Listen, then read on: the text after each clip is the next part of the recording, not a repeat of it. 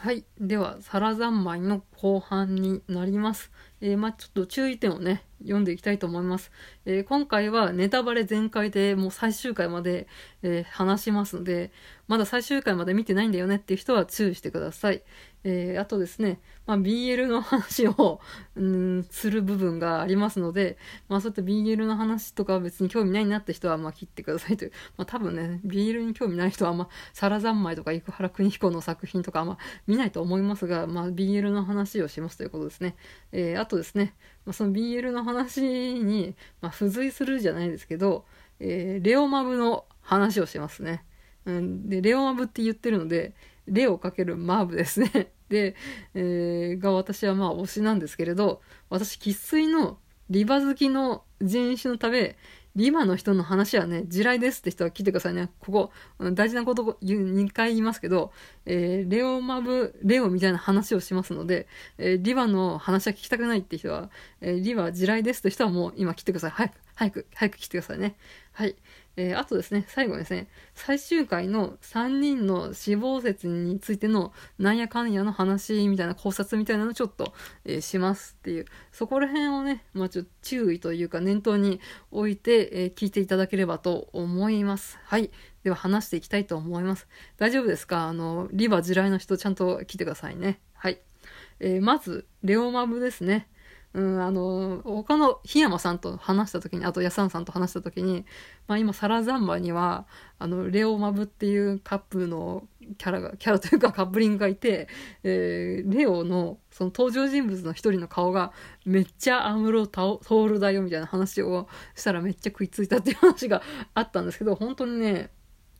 まあ、こう金レオっていうキャラクターが金髪、まあか、白髪なんですか？金髪にこう朝黒い肌で警察官っていうね、うん、安室徹じゃねえかみたいな感じでで、ねまあ、だけど声は宮野さんなんですけど、まあ、対して、えーマーブっていう、まあ、その相棒みたいなキャラクターですね。はあの声は細谷義正さんで、まあ、黒髪眼鏡色白青年っていうもうねこう対照的な、えー男性キャラクター2人警官のこう相棒コンビがいるんですけれど、まあ、このね2人がまあ最初の方からチラ見せみたいな感じで登場するんですけど別にね物語にはそんなにね深く最初の方はね関わってこないんですね。ちょっとね狂言回しみたいな、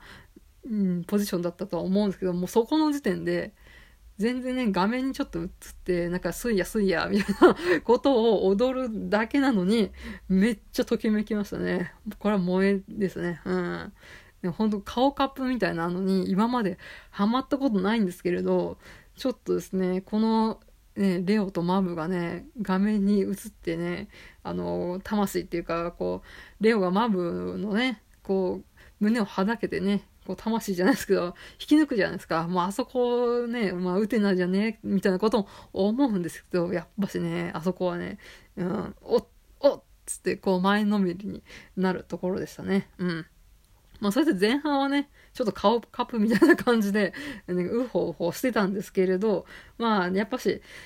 銃はですよね。うん、まあ実はこうね人形みたいな機械みたいな感じでいたマブがですねまあこの実はレオと一緒にいたいからまあこのカワウソの、まあ、言いつけを守ってじゃないですけど自分を殺して、えーマブとレオが一緒にいるのを条件に自分を殺して、うん、生きていたっていうことを、うん、愛しているっていうのをね伝えたら、えー自分の存在が、えーなくなってしまうっていうのを分かっていたから、えーその感情を殺して振る舞っていた。でその、えー感情を殺している様にこうねえーレオは苛立ってあ今いつものいつもっていうか今までの、うん、マブではない。こいつは俺の知ってるマブじゃないみたいな感じで、まあ、こう苛立ちだったりねやるせなさとか自分が、ね、助けられなかった不甲斐なさみたいなのもあると思うんですけどそういうのをねぶつけてたわけなんですけど、まあ、10話でですねこのあのレオがね本当の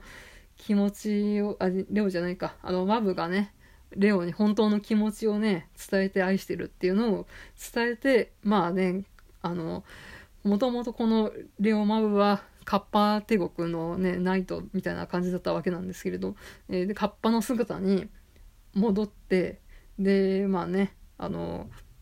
カワウソに戦いを挑むわけなんですけれどこのカッパに戻ったこう、ね、この2人の姿を見た時あ真実の姿だと思ってでもだけどねカッパじゃないですか。であのコミカルな可愛らしいカッパの姿なんですけどこう宮野さんはこう圧倒的な歌声だし、うん、で歌もね、うん、カッパラッパーみたいなそういうね変な歌じゃないですか だけど、やっぱしね、このお二人のね、演技も相まってですね、すごい全身全霊魂の叫びみたいなのをね、感じましたね。うん、本当に声優さんすごいなっていうのもあって、あとまあこのアニメのね、演出もね、ああ、いい、もう最終回に向けてふさわしいね、この二人のね、うん、見せ場というかフィナーレみたいな。まあね、出てきた時でね、結構レオマブは、やっぱし、ね、うん、報われないというか、なんかこうね、天に目覚めれるみたいな、そういうエンドになるんじゃないかってうすうす気づいてたんですけど、なんか予想以上にね、うん、レオマブのこうやってね、あの、報われる、救われる描写みたいなのもしっかり書いてくれて、すごい嬉しかったです。うん。まあね、10話が実質ラストかなとは思ったんですけど、まあ11話で思わぬ登場もありみたいな感じで、まあレオマブがね、最初から最後までいろんな意味で熱かったという感じですね。はい。えー、ではですね、次にですね、まあ総評じゃないですけど、まあ最終回問題もね、絡めて語っていきたいと思います。うん、やっぱしこの皿三昧って、こう、和樹とエンタと久慈くんのこう3人の友情がやっぱしメインテーマなのかなと思います。なんか、エンタ和樹はこう BL じゃんってこうツッコミがありそうですけど、やっぱし BL 的なこう独占欲も友情の中にあるのかなと。まあ逆もまたしっかりだと思います。こういろいろな感情をひっくるめて、こう、つながりたい。なんか皿ざまいみたいな。うん、ド直球で、やっぱしこう、誰かと心をつなげるみたいなのが、ド直球のテーマで、うん、書かれたのかなと思います。うん、なんか本当にね、最初から最後まで、ちゃんと声高にね、テーマを言ってくれてるっていうね、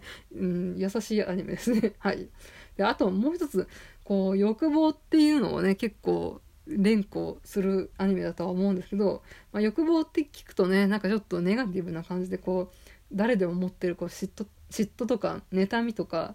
ちやほやされたりとかこうドロドロした部分みたいなのもあるんですけどなんかこう家族関係を修復したいとか自分の住みたい道をこう進んでいきたいとか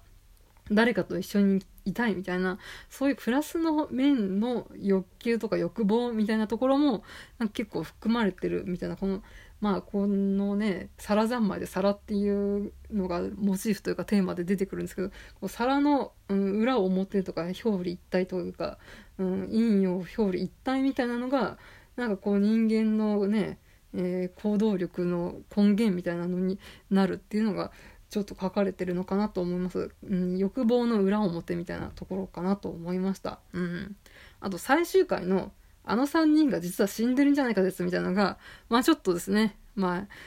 こう賛否両論みたいな感じで、え ー、ツイッター上とかネット上を騒がせたんですけど、まあなんか後半の生原ファンは、あれはね、死んでないに決まってるだろみたいな感じでいろいろね、戦々恐々、けんけんがくがくとしたわけなんですけど、まあなんかやっぱこう死亡説とか出てきてもおかしくはないのかなと思いますので、うん、ね、やっぱあのカッパは結構死のイメージが結構ねついて回る妖怪なんでなんか芥川龍之介のカッパとかも、まあ、生まれないことをね選択するっていうそういった話せたりとかするので、うん。まあ、この死のイメージみたいなのも、うん、感じ取るっていうのもまああるのかなとは思います。うん、ちなみに私は、えーと死亡説ではなくあのみんな生きてるあのね3人ともあの多分3年後の18歳になった状態でもあ18歳17歳、うん、あの少年院久慈君が少年院に出てきた後もあの3人は生きてる派なんですけれど、うん、まあいろんな感触があってねこういろいろと出てくるのはやっぱり面白い作品の証拠なのかなと思います。うん。でまあ私は3人生きてる説を取るって言ったんですけどなんかこう久慈君が少年院を出てこう浅草に戻ってくるシーンがあると思うんですけどこうなんかこう少年院から出た瞬間にねあの和樹と円太君がこう迎えに来るみたいなねベタベタの演出がなされるかなと思ったらまあそうじゃないと。で、まあちょっとね、浅草の街をぶらつく久慈君みたいなのがあって、で、まあ川に飛び込むわけなんですけれど、うん、なんかここ、ね、2人がねすぐパッとね少年に出た後に登場しなかったのはなんかこのまあエンタと和樹はちょっと違うところで、まあ、もしくはこの久慈くんがね出所の日をねわざと伝えてなかったとかあると思うんですけどまあうん確かに今ここには来ていないけれどこの心でつながってるから俺は生きていく生きていけるみたいなところがなんかあるのかなと思います。もう概念としてのあの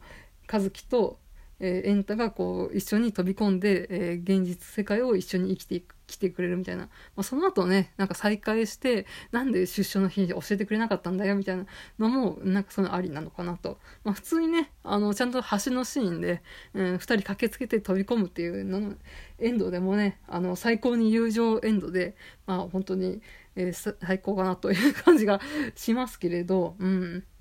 まあいろんなね解釈があるっていうのがやっぱり面白い作品の条件なのかなと思いますのでうんなんかこうね、えー、まあ、今までの生原作品って結構ねこの世界から脱出するみたいなのが結構テーマだったりとかするんですけど、えー、まあ一回うん現実の世界から出てでまた結局その現実の世界で生きていくみたいなそういうのがテーマなのかな。でそのねえー、まあ、いろんなことあるけど辛いことも楽しいこともあるけれど生きていくっていう現実を生きていく、うん、そういうのは術じゃないですけどそれがまあつながりなのかなみたいなそういうのがね書かれてるのが皿三昧なのかなと思いました。あなちょっとやっぱし語ってたら時間が来てしまいましたね。うんうん。では、えー、締めていきたいと思います。番組へのご意見ご感想はブログメールホームまたはマシュマロからお送りください。ツイッターを出せ2018やっております。えー、番組ハッシュタグはシャープ出せ黒、漢字で出せ、カタカナで黒で感想とつぶやいてください。えー、ここまでのお相手は滝口香織でした。また次回。